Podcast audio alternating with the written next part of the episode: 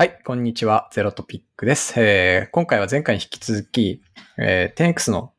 1年を振り返るということで、ちょっと組織面に目を当てて振り返りたいなと思っています。でそこで、えーエンプロイサクセスチームの、えーまずは CCO のえーリッチャと、えー松尾さんに来ていただきました。よろしくお願いします。よろしくお願よろしくいします。お願いします。はい。じゃあ、早速なんですけど、あの、組織的な 10X をちょっと二人で、二人合わせて、あの、一緒に振り返れればなと思ってるんですが、えー、リッチャーさんいかがでしたかね？はい。この前の、前回によると、山本さんは記憶なくしてましたからね。あ、そうなんですよ。記憶ないんで教えてください。はい。あ、ちょうどこの前、あの、12月の、えっと、いつ？17に全社オフサイトやったんで、ちょっとその時に改めて、なんかこの1年の組織の歩みみたいなのを振り返ったんですよ。そしたらですね、うんなんかまず数的に言うと、1年前は18人、あの、社員と内定者の数全部足して18人だったんですけど、今は、えっ、と、ちょうど53なので、なんと、1年で 人員が、なんか2倍ぐらいかなっていつも思ってたんですけど、気づいたら3倍じゃんっていう 3X してましたね。すごい、ね。で、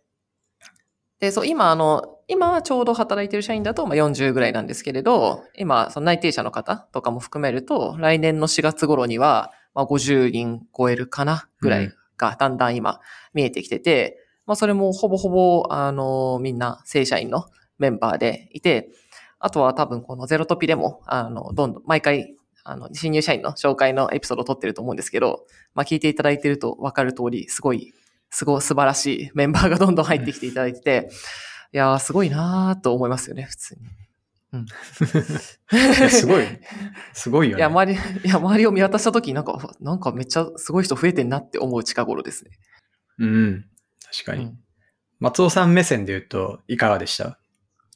そうですね。本当にあの、魅力的な人が、あれ？ポンポン入ってきてんじゃんみたいな、なんかそこであの思い出すって感じですけど、なんか、こんな事業機会を生むためにこんな人が必要だみたいな感じで JD ももちろん作るんですけど、いや、世の中にこんな人5人ぐらいしかいないんじゃないかって、リクルーター的な目線では、まあ思うことはそれなりにあったんですけど、まあ、いろんなご縁が重なって、すぐそしてご入社いただいたり、その方からまたご紹介でチームを作っていくみたいなところも生まれて、えーなんかまた非連続なこう、なんですかね、こうつながりみたいなものができた、あの採用面だったのかなとは思ってます。確かに。うんうんうんなんかまあ間違いなく1年前に想定してなかった JD が空いてますもんね。そうですね。なんか、こうんうんう、同じ JD ずっと開け続けたり、ちょっとずつ変えるっていうとこだけじゃなくて、本当なんか3ヶ月前考えもしなかったようなポジションをサクッと開けて、えーそしてこうみんなでこう、まあ、評価だったりとかフィードバックし合ったりしてご入社いただくっていうのは、あーなんか 10X のこう、成長期だなってすごく感じる機会ですね。うんうんあ、これちょっと松尾さんについでに聞きたいなって思ったんですけど、その 10X って採用プロセス、まあ相当ヘビーというか、あの、まあお互い正しく、えー判断できるようにっていう結構しっかりしたプロセスを引いてるじゃないですか。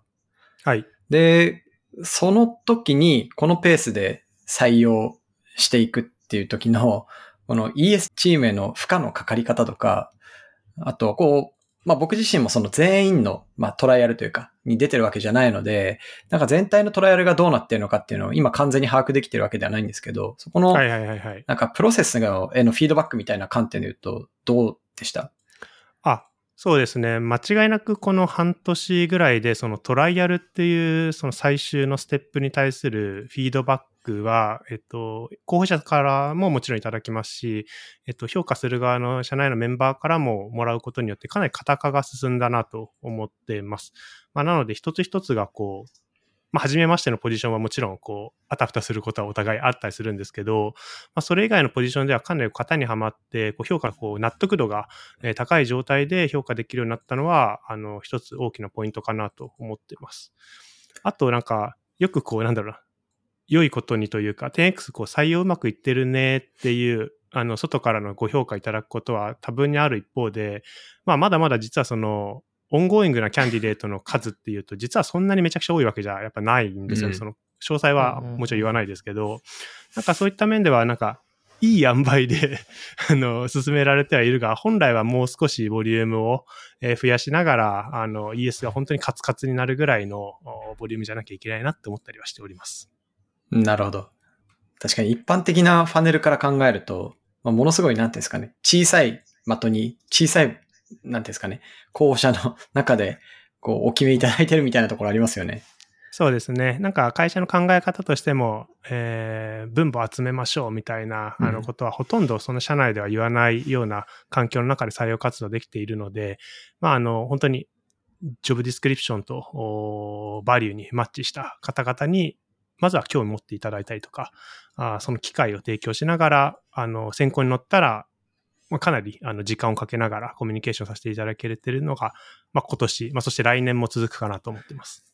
そうですね。ありがとうございます。じゃあちょっとリッチャに、こう、はい、ES チームの形自体も結構この1年で、なんかコーポレート側というか、その事業を直接触るっていうよりは、そのコーポレートを強化していくっていう文脈で、そのチームも大きくなってきて、より ES のミッションみたいなクリアになってきたと思うんですけど、なんかそのあたりを少し話してもらえますか、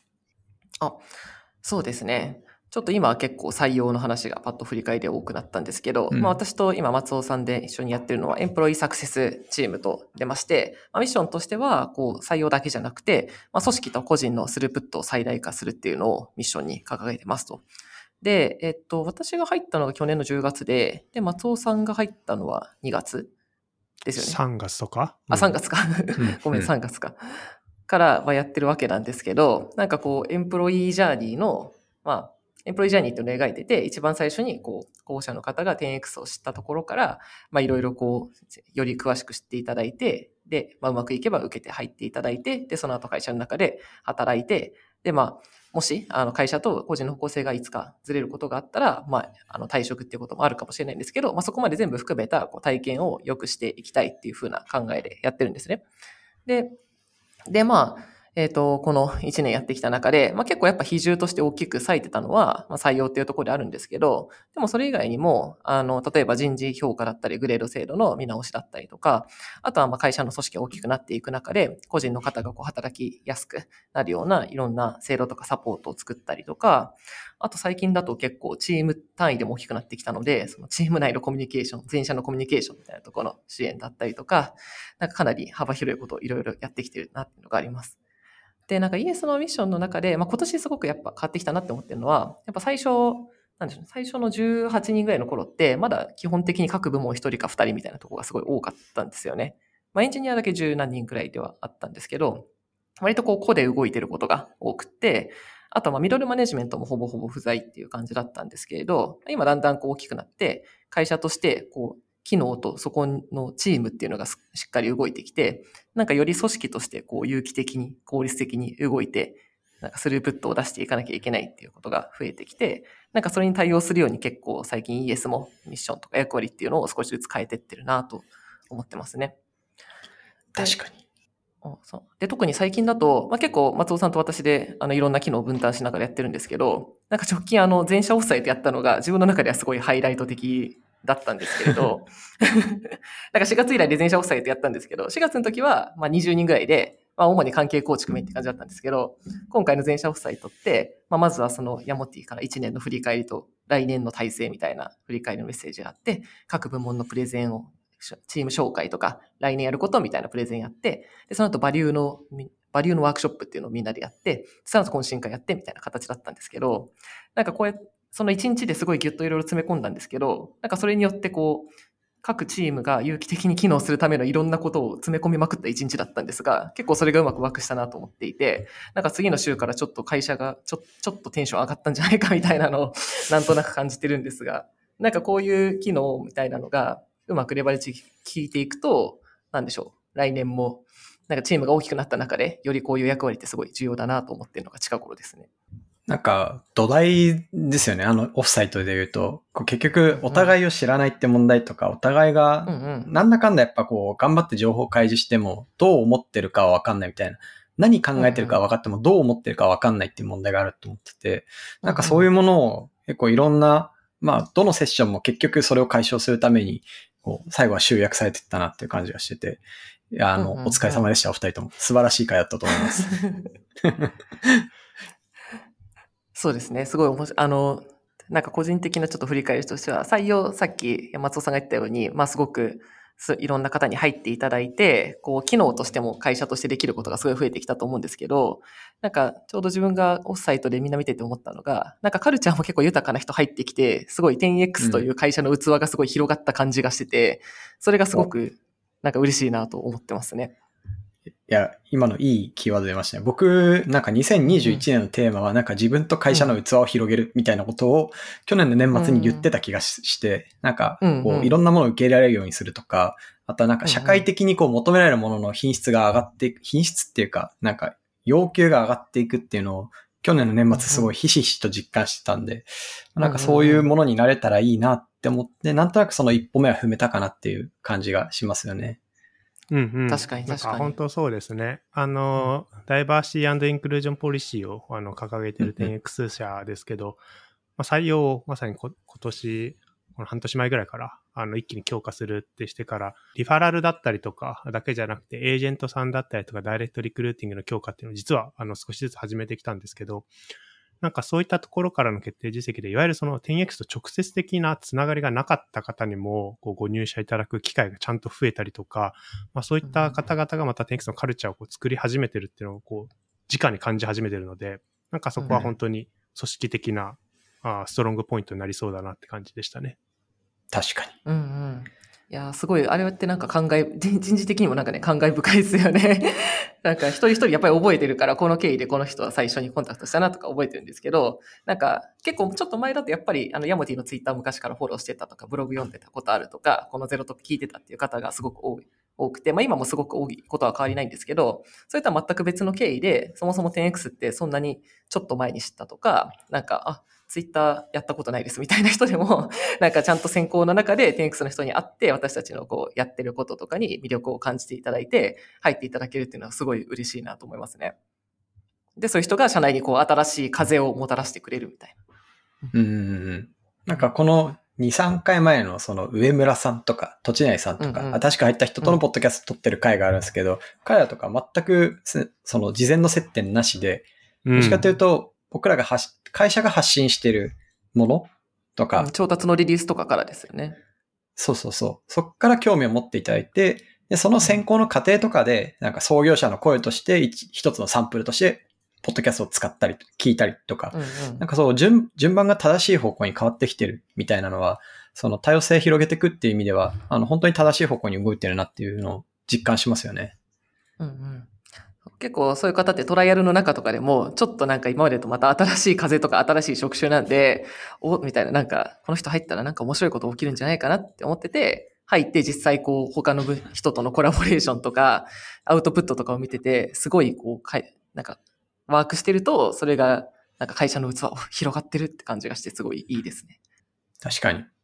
なんかそういう人たちもね、こう入社してくる前のトライアルの時点でオンボーディングされてるから、入社した後割とスッと始まるんだよなっていうのが、なんかトライアルずっとやってきてて、なんかこれまで割とその窮地の中みたいな人だだから、うん。まあトライアルやったらそうだよねみたいな感じですけど、その、そうじゃないプールから来られた方って結構トライアルの発表まずサプライズみたいな。すげえみたいな。うん。で、入ってくるってなるともう大体会社のことを知っててくれてるんで、まああの、うんうん誰に聞けばいいかとか、どこに情報あるかとか、全部分かった状態でスタートみたいな感じなんで、その辺すごい、今こう、プールが広がったり、こう、会社が大きく変わる中でも、ワークしてるプロセスだなっていうのは感じますね。確かに確かに。松尾さんは結構丁寧にトライアルの時にも人事面談したりとか、いろいろフォローしたりとかうん。そうですね。なんでもう私はなんか選考のプロセスで私は評価する立場ではないので、どっちかっていうともうオンボーディングの一環として、あのトライアルだったりとかはコミュニケーションさせていただいているので、なんかもううん気使わないで結構す、あの使えるだけ使っちゃってくださいみたいな姿勢でやってるのが、まあいい感じで今は向いてるんですかね。はい。そうですね続けていき。たい。はい、続けていきましょう。じゃあちょっと切り上げて次のテーマに行くと、あのーまあ、あの前回石川さんとあとリッチャーが来て話した回で、まあ、組織の構造変わってますみたいな。まあ、それはこう、元を正すと、えっと、顧客？顧客に対して出さなきゃいけない価値というか、その解いてる課題が、こう、まあ、変わったっていうよりは大きく広がって、で、それにも伴って、えー、っと、事業の形とプロダクトの形が変わって、でそうすると、えー、っと、それに対応する形で今組織を変えようっていうところで、この、ね、さっきのオフサイトのところで、あの、次の時期、こういうチーム体制、要はマトリックス組織で、えー、ミッション単位の5チームと、それに機能を持った、例えばソフトウェアエンジニアとか、ビズデブとか、そういう人たちが混合で入ったチームを構成して、まあ基本ミッションにアラインして動きましょうっていう体制に大きく変えて、えー、まあそこでこうパーマネントなリソースが確保できたり、各ミッションがうまくワークしてるか、お互いがちゃんと牽制できたりとか、より組織だってパフォーマンスを出せるような仕組みに変えていくっていうところなんですけど、まあこれをやることによって、多分採用とか、今の ES とかオンボーディングとかいろんな面で、こう、ES 組織自体も変わっていく。ES が果たす機能自体も変わっていくと思うんですよね。そのあたりをちょっと話せればなと思っていて、えー、っと、じゃあまずは松尾さんからこの組織、事業組織が変わっていくにあたって、こうどういうことをケアしたり、まあどんなことができそうだなみたいなイメージがあれば、ぜひお聞きしたいです。はい。えっと、まず明確に1個目あるのが、 job description の表現の仕方はあの変わってくるだろうなと思ってます。まあ、今まで特になんか一人目とか、えっ、ー、と、抽象的な job description を掲げることで、まあ、ある意味いろんな人を評価できたりとか、まあ、自分たちも探索しながら、こう、具体と抽象の行き来をしてきたみたいな、あの、経緯は、あの、組織のフェーズ的にはあったと思うんですけど、ある程度これからはやるべきことが明確になってきてる中で、どんな人にご活躍いただけるのかであったりとか、テンクスとしてどんな機能が、えー、今、これから必要なのかっていう解像度が上がってきてる段階かなと思ってます。まあ、そのため、えー、一つ一つのジョブディスクリプションが分かれたりとか、えっ、と、もしくは、より具体的にこうご入社後、まずはこれをやっていただきたい。まあ、その背景とはみたいなところをきちんとこう表現できるような環境というのは整ってきたかなと思っています。まあ、なので、えー、ビズデブ筆頭に、えー、ソフトウェアエンジニアであるとかいうポジションとかも job description 分かれてくる可能性はあるかなと思います。はい。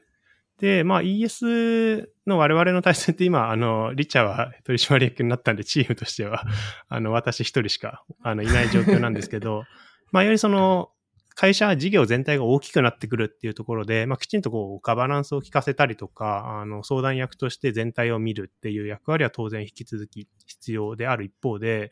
やっぱり人があの入らなければやっぱり会社自体が成長はないっていう状況はもう引き続き変わらずなので、まあ、ジョブディスクリプションベースでまあ採用人事みたいなところ。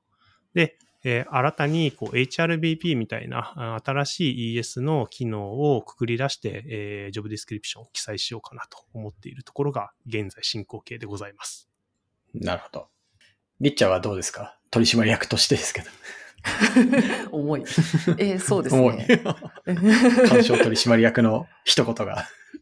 そうですね。えー、なんだろう。いや、必要なことは松尾さんが大体言ってくれたと思うんですけど、なんでしょうね。大きいところか。より、やっぱり各、なんか事業部っていうんですかね、そのミッションごとのチームみたいなのが、まあ、明確になったことで、なんか個人としては結構動きやすくなるところは大きいんじゃないかなとは思っていて、なんか今までってこう、あの前回のエピソードで話しましたけど、こうまるっとしたバスケットの中にいろんななんか全方位能力が高いスーパーマンたちがいっぱいいて、とりあえずアサインされたところを 全力で耕しに行くみたいな感じだったと思うんですけど、まあそれはそれでもちろんすごくあの、重要なことなんですけど、まあ、だんだんこう、ステーラーっていう事業のフェーズが少しずつ進んで、少しずつこう、型が見えてきて、じゃあ、ここのチームのみんなはこっちを目指しましょう、みたいなのが、こう、だんだん型になってきたタイミングなので、なんかそうすると、やっぱ、なんか、その特定のミッションに特化したケーパビリティの人とかも、こう、私たちとしては、こう、迎え入れやすくなっていきますし、なんか、よりなんでしょうね、もう少し来年は、こう、縦のグラデーションというか、なんかより、なんかこう、すぐジュニア受け入れとかまでいけるかわかんないですけれど、もうちょっと今よりも中幅広い人っていうのをしっかり迎え入れていけると思うし、まあそういう組織になんなきゃいけないと思うんですよね。やっぱり大きくなっていく中で。なので、なんかよりこういろんな間口が広がって、まあいろんな人っていうのを受け入れられるんじゃないかなと思っていて、なんか、なんでしょう、ちょうどこう正しい組織のこう進化のフェーズの一つみたいなところに今差し掛かってるなって思ってますね。確かに。なんか、その組織の形だけじゃなくて、組織の形をえーまあ、大きく変えた目的の一個でもあるんですけど、一つ一つのプロセスがちゃんと型になっていって、割とそのオペレーションのストシナリオをさっと流すと、狙ったアウトプット、品質が一定の水準を保つアウトプットが出てくるっていう、そのプロセスの型化みたいなところに、なかなかこれまでのこう、スーパーマンの人たちがプロジェクトっぽい形で一時的に仕事をしてると進まなかったっていうのは結構大きい課題があって、その型化がチーム化だったりによって進んでいくことによって、その型を考えたり、設計したり、こう、フィードバックをかけ続けるっていう人と、そのシナリオを回すっていうところは、結構うまく分岐をして、まあそうすると新しい、えっ、と、経験がない人とかも、まあ受け入れて、えっ、と、10X の中でのパフォーマンスを大きくしてってもらうみたいなこともうまくできるかなっていうのが、多分その JD が広がったり、縦のグラデーションが広がっていくイメージなのかなっていうのを個人的に思ってますね。そうですね。なんか JD ってそう確かに人事以外だとなんかそんなに募集要項ってそんなに熟読したことない方もいらっしゃると思うんですけど、結構あれはいろんな会社の思いとか、今必要なフェーズとかすごく詰まっていて、パティネックスの JD もちょっと変わっていますけど、やっぱりその職種に求めることだったり、結構端的に表しているので、なんかこれ聞いて、へーって思った方はちょっと読んでみていただけると、私たちが何を言いたいかっていうのがちょっとわかるんじゃないかなと思います。確かに。結構入念に作ってますよね。うん。あと、ちょいちょいアップデートしたりしてますね。そうですね。うんうん、あと、その松尾さんのさっきの話だった HRBP っていう言葉ちょっと聞き慣れないんですけど、これ HRBP って何、なんすか？はい。まあなんか、あの、頭文字は Human Resources Business Partner なので、まあ戦略人事みたいな、あの、言葉で略されたりとか、するんですかね。まあ、あの、メガベンチャーとかだと HRBP 制を導入している会社さんも増えてきたり、あと外資の会社さんとかだと、いわゆるその HRBP が、あの、まあ、コア機能となりながら、あの、一つ一つのスペシャリティを持った人事に分かれてるって体制取ってるのが多いと思うんですけど、えー、まあ、なんかこう、ウォーフォータレント、我々の事業もどんだけプロダクトが良くてもやっぱそれを実現したいとか成長させる人材がいないと、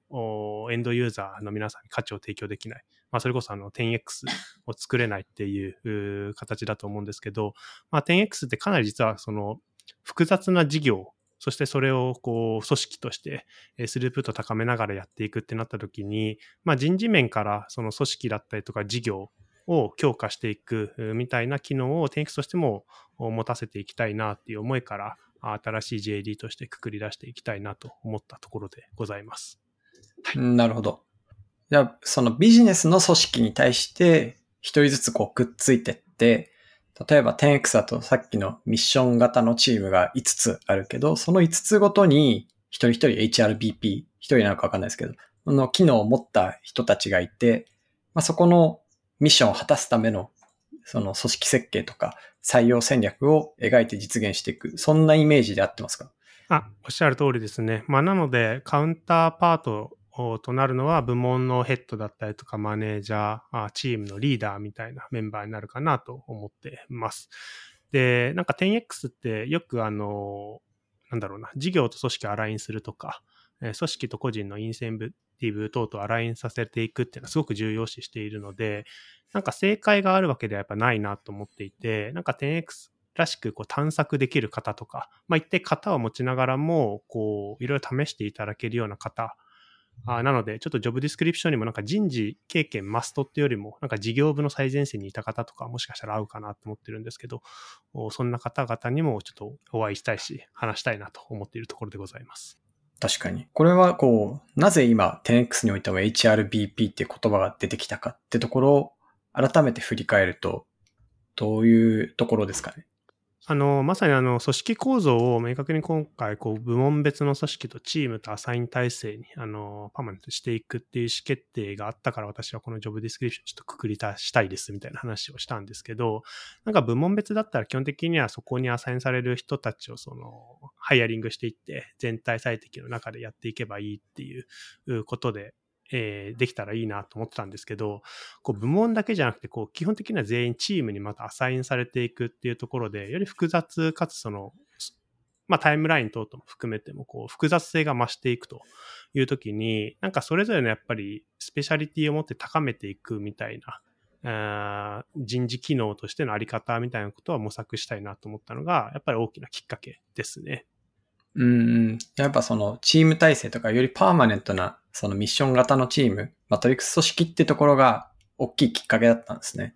そうですね。まあ、なんで基本的になんか導入している会社さんってやっぱ大きい会社が多くて、一つの会社の中に、えー複数のプロダクトを持っていたり、複数の事業を持っている会社さん、もしくは、えっと、外資だとブランドとかですね。まあ、それごとに HRBP ってついてるパターンが多いと思うんですけど、まあ、Thanks まだワンプロダクト、ワンプラットフォームではある一方で、えーまあ、かなり複雑な、えー形を取りそうな、えー組織体制になったということで、まあ、こういうの JD 開けてみたっていうところですね。うん、なるほど。じゃあ、やっぱりその事業の複雑さに組織の複雑性みたいなのが、まあ依存して引っ張られて、まあそれを支えるためのその人事組織の複雑性みたいな、なんかそういう順番で降りていくと、こう必然的にその HRBP っていう S 型がおぼろげながら浮かんでくるみたいな。そうですで、げなんか適当にこう語っておりますけれども、私自身 HRBP とあと、あの、ハテナマークも頭の中にいくつか 登ってるので、一緒に解像度を上げていけたらと思ってます。え、二人は経験あるんですか ?HRBP がいた組織っていうのは。あー私は、あの、メルカリ時代にありましたけど、うーん、そうですね。はい。あ、メルカリは HRBP の体制取ってたんですか？取ってます。なので、メルカリにはうん JP にもいれば、US にもいれば、メルペイにも、お創造にも、おみたいな形でいるんじゃないでしょうか。ジョブディスクリプションを見る限りいると思います。あそうですね。私もあのやってた時、なんかその、えっと、P、PR だったんで、まあ、PR のだけを見てるってわけじゃないんですけど、そのコーポの、えっと、全体のところを見てる HRBP っていう人がいて、なんか、なんでしょうね。まあ、一緒にそのチームのなんか改善とか、新しいメンバーを増やしていくとか、えっと、なんだろうな。まあ、その、かなんか人事の、こう、なんだろう、引き出しをいっぱい持っていて、でも一緒にこう、組織課題とか、まあ、チームのミッションを解決したいっていうのは同じなんだけど、なんかちょっと迷ってることとかを一緒に相談して、そしたら、なんかここ、ここを採用してくるとか、もしくはこれってさいこういう採用って言ってるけど、これって社内のこういうところの移動じゃダメなんですかね？とか、なんかいろんなこう手段を一緒に、あの、ディスカッションしてくれる人っていう感じで、それはすごくありがたい存在だなって思ってましたね。なんか、その人事やってみて自分も思ったんですけど、じゃあなんか一人ここ、ここの機能の人が新しく足りないですって時に、パッて考えると、じゃあ採用しようってなるんですけど、なんか採用するにしても、じゃあ正社員なのか契約社員なのか、なんかいろんなパターンの採用だったり、逆に社内のこういう人のコンバートだったり、なんか、じゃあそれって業務委託とか他のパートナー会社でどうなんだとか、なんかこう一つ何か機能を追加するっていうだけでもいろんなソリューションがあるんで、そういうのはなんかいろんなこう手段を知ってたりとか、一緒に考えられる人っていうのがいると、結構、なんでしょうね、そのチーム作っていくときに、こうよりスピードが出たりとか、いろんなリスクを抑えながら進められたりとかっていうこうパートナーがいると、なんかうまくワークするなって思ったことはありますね。それはなんかいいですね。え、あの、そのメルカリ時代に、うんあのメルカリの話を二人に出身、てか出身者間で話すっていう謎の会になってたんですけど、こう、どう、あの、さっき松尾さんの話だと、こう、バックグラウンドとして、決して人事である必要はないかもしれないみたいな話されてたと思うんですけど、具体でお二人があの一緒に仕事された HRBP の人は、どういうバックグラウンドの方がついてたんですか？と私が行った時はかなりあの人事バックグラウンドの強いメンバーが揃ってはいました。うんうんただ、えっと、ローム側がスペシャリティが強いメンバーがいたり、えっと、マネージメントが強いメンバー、コーチングだったりとか強いメンバーがいたり、えっと、やっぱ採用が強いメンバーがいたりっていうところで、人事の多様性の中で、まあ、HRBP としてのこうチームとしてパフォーマンスを出していたのが、まあ、当時のあの私の知ってる限りのメルカリ時代だったかなと思ってます。が、かこう、やっぱ組織見ていく上で、こう人事のハウだけを知ってるってよりも、やっぱ組織だったりとか、やっぱりこう事業に資するっていうところを考えたときに、必ずしもなんか人事のハウを知ってるか知ってないかっていうところには、まあ、寄らないというか、まあ、むしろ現場に行くよりディープダイブをした経験があったりとか、そこの、例えば PL 責任を負って、えーヒリヒリと月末を迎える経験があったとか、なんかそういったところの方が、こう、より事業だったりとか、人に寄り添う、機会だったりとかになったりとかすると思うので、なんかそういったところからこう人事、えーミッションにこう、ジョブチェンジしたいみたいな方とかって結構可能性があるんじゃないかなと思っているところですね。うんうん確かに。そうですね。私も前職私の時は、えっと、HRBP 担当だった方は、えっと、まあ、当時、あの、アメリカでは人事やってましたけど、そんなに長くずっと人事経験っていうわけではない人でしたね。で、ただ結構それで言うと、あの、コーポレート系のチームって割とシンプルなんで、それ、今みたいにこう複雑なマトリックスとかではないので、なんか PR の中で、まあ、どうやっていくかみたいな、もう少しわかりやすかったかなと思います。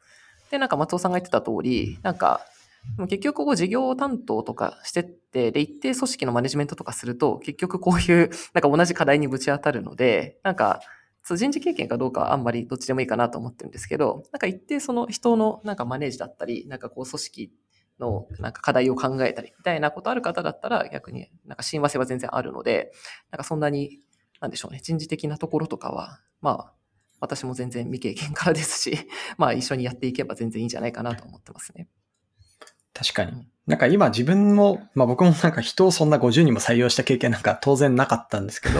なんかある種今ってこういろんなチームの採用のバックアップとか、なんか組織構成作るときの、あの、まあ、壁打ちの役割をしていてみたいな。なんでそういう役割がうまくデリゲートできる先になるのかもなっていう印象をなんとなく持ったのと、あともう一つはこう、さっきのうちの会社に当てはめると5個のチームに割るってなると、まあ BizDev やってるようなチームは、まあなんとなくわかりやすいんですけど、例えば platform development みたいな。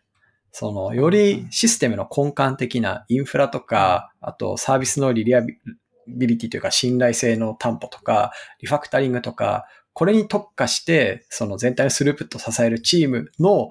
組織構造とか採用を助けるには、ここのこと本当にわかんないと、多分サポートのしようがないみたいな、壁打ちしかできないみたいな状態になりやすいんで、確かに人事のハウ、もちろん大事なんですけど、その人事のハウの前に事業のホワイみたいな、うん、なんかそこがチーム単位でより深く理解できるとか、えー、まあ、キャッチアップできるとか、なんかそういうことの方が重要な感じもしますね。おっしゃる通りですね。まあ、なので、ビズマネージャーとか、エンジニアリングマネージャーとか、なんかそういったバックグラウンドご経験のある方っていうのは、なんかぜひ興味持ってもらえたらいいなと思ったりはしているところですね。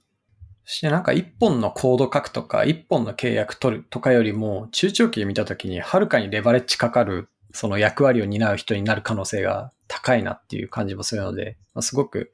まあ、この JD 開けること、そしてそこの人とご一緒できる機会っていうのは、だいぶワクワクしますね。年末、皆さんこれを聞いたら、はい、考えてください。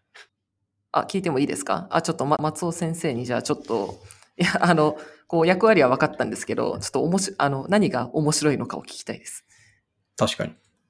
はい。えっと、私自身もワクワクしているところなんですけど、まずやっぱ正解がない事業というか、あの、モデルなので、そこに対してこういろんなチャレンジがまず前提としてあるなと思っています。なんで、あなたが知ってる正解をうちに当てはめてくださいっていう期待値ではそもそも我々自身もないので、一緒に正解を作っていきましょうっていうステージを体感いただけたいなと思っているのが1点目。あと、うん、えっと、なんか最初にこう、人員の話しましたけど、こうよくスタートアップでこう50人とか100人になる道の中で結構やっぱり業務委託とかアルバイトの方、インターンの人入れて100人ですみたいな組織ってま非常に多いと思うんですけど、10X ってかなりこう純度が高いえっと、フルタイム正社員で今50人ぐらいをこう、ほぼほぼ満たしているんですよね。まあ、なので、こう、10X のカルチャーをどう作っていくのかっていうところと、それをどうこう、組織のスループットを最大化させるための、まあ、いわゆる仕組みであるとかっていうところをどう作っていくのかっていうのはかなりこう面白い領域かなと思うので、まあ、魅力的な人材と働きたい方、そんな方々に、え囲まれて働きたい方はめちゃくちゃいいオポチュニティだと思っております。うんうん。確かに。なるほどです。伝わりました？どうだろう伝わったかな？いや、でも本当なんかか、仮説、なんかプロダクトのように組織を作るみたいな、まあ、あの、ことを言ったりしますけど、すごい、なんかそういうことがいっぱい試せるのはすごく面白いことだなと思っていて、なんか別に最初からこう、松尾さんが言った通り、何かね、なんかこの経験をそのまま活かしてくださいとか、当てはめてくださいじゃないので、なんかまあ、逆になんか、こう、私たちがこう人事のは、なんだ、組織の話とかをしてるときに、まあ、まあでも実験可能なサイズにしてやってみようよとか、なんか今分かってる事実はこれで分かってない事実はこれだから、じゃあ次はこっちをやってみようとか、なんかそういうアプローチとかを結構、なんだろう、石川さんとかからフィードバックもらうことも多いんですけど、なんかそういう進め方できるのとかすごくいいなって思いますね。うーん。なるほど。はい。ということで、その HRBP の 伝わったか JD が、なんと、うん この冬、オープンみたいな。この年末まあ、今日、あの、公開できると思うんで、えー早いもん順になるかもしれません。あ、あの、なんか突あの、ヘッドカウールストーク。ントはね、めちゃくちゃ開くわけではないと思うので、あの、我々としてもね、これはワンウェイでもありつ、まあ、組織的にはツーウェイのところもあると思いますけど、まあ、なので、興味ある方は、まず、アプライしてみてはどうでしょうか。煽っていくな煽っていくな格闘技みたいな。確かに。さっきそういえば人員拡大の話した時に触れるの忘れたんですけど、こんなにメンバーが 3X してるのに私と松尾っていう、この二人は増えていないという、ちょっとね、もともとこの ES チームの大きい課題がありまして、ボトルネックですね。そうなんですよ。だから今日撮ってるんですけど。赤裸々だ。いや、でも今話してたらなんか、いや、こんな面白い仕事あるのになって思ったんで、ちょっと、ちょっとでも興味ある方は、ぜひ一度話しましょう。そうですね。あの、HRBP の話ばっかりになりましたけど、うんあの、採用もめちゃくちゃ面白いんで、そうそうそう。あの、こっちもこう採用一本で伸ばしながら、あの、他のエンプロイサクセスとしてのミッションをみんなで担って担っていくものなので、あの、そっちに染み出していきたい方とかも、お大々募集しております。うんうんうん。確かに。まあ来年のその12月27日に収録するときには、いや、ES 組織になったね、みたいな。言ってないと負けですね。敗北ですよ。そうね 間違いない。間違いないな。うん来年は松尾じゃない人がここで喋ってることに期待ですね。ま、間違いないですね。もう私と二人じゃない。そうですね。うん。じゃあ、来年そこの席に座る人、ぜひ、あの、アプライをお願いします。お待ちしてます。はい。じゃあ、今回そんなとこですかね。はい。あ、せっかくなんで、はいなんか、最後に、なんかヤモティからの期待値とか、なんか、おその、なんか 10X のその組織づくりとか ESA の期待値みたいなところがちょっとあれば、一言どうでしょうか。確かに。まあそれで言うと、なんか、その人事とか ES って呼ばれてるもの、エンプロイサクセスって、なんか事業のタイムラインがあるとすると、その手前でやんないと絶対に事業のスループット上がんないっていう、うんえーものだと思ってるんですよね。あの、例えば事業だと、なんか、どこどこ社との契約を、まあ、いつから仕込んで、ここでクローズして、でここからローンチして、はい、事業開始みたいな、チャリンチャリンみたいなタイムラインが引けるとすると、このタイムラインの手前には、それができる人とか体制とか、なんかそういうものがない限り、絶対にこのタイムラインがうまくいくことがないっていう、なんかそういう性質のものなんですよね。で、まあ当然スタートアップなんで、なんか事業の状況変わったりとか、あまりに目まぐるしく進むので、事前に手当てするってことができないケースすごい多いなって思っていて、じゃあそういう中で何求められるかっていうと、結局、一番大事なのは何だっけとか、その、A と B と C だけはマストで、で、D と E はナイスとハブだよね、みたいな、なんかそれをこう常にフィードバックかけたり見直したりしながら、採用でも、オンボードでも、こう、ES って呼ばれてる機能を達成していくことだなと思ってて、なんか二人はそこの嗅覚でなんとなくやりつつ、こう、ギリギリのバランスを点で保ってきたと思うんですけど、まあ、来年の組織の人数見ると、まあ当然なんですけど、3桁ぐらいの規模感になっていくんだろうなっていうのが見えてる中で、おそらくもうそのぞ、要は、俗人的な ES ももう成り立たなくなると思うんですよね。うん事業が俗人でやってて無理になったように、ES も間違いなくこうチームで機能しなきゃいけなくなる時が、まあ来年間違いなく来ると思ってるんで、まあある種そこに対しては、こう予防的にちゃんと前もって動けるといいなっていうのが、まあ僕からの期待だし、なんかそういう中で、こう全社のスループットを上げるための役割を担うのが ES だとすると、まあすごい会社全体から僕からっていうよりも大きい期待が寄せられてるんじゃないかなっていうふうに思いますね。うんうんまさに。はい。頑張りましょ そうですね。切実さが、そうですか。まあでもすごい先回りしてね、考え、でもこう、なんか松尾と二人でなんか、いや、こういうのありそうだよねって思ってることが大体その後来るので、なんか、そうですね。なんかうん、こう、これがもっとメンバーとか増えていくと、もっとこのいろんな先回りと、なんかそれに対しての準備と、で、あともう少し、なんか今マストなことをいっぱいやってるんで、もっとナイスでやりたいことみたいなのもいっぱいあるから、なんかそう、それをね、もっと楽しくね、やりたいな、来年はと思ってます。う。確かに。なんかオフサイトとかともすると、いや、ナイスだから後ででいいじゃんとかやんなくていいじゃんみたいになりがちだったのが、なんかやってみたら、あれこれマストオブマストだったなって気づきがあったり そうそうそうしましたよね。いや、それ松本さんの話したよね。なんか、いやー、あれ設定しといてマジ正解だったね、みたいな話して。そうなんです。そうなんです。やんなかった世界線ちょっと怖いよね。そう。ほんとそう。うんまあ、なんでこれ聞いてる人事系の人、もしくはちょっと興味あるなと思った方はですね、うんえー1月の、まあ、1週目ぐらいまでにアプライしていただいて、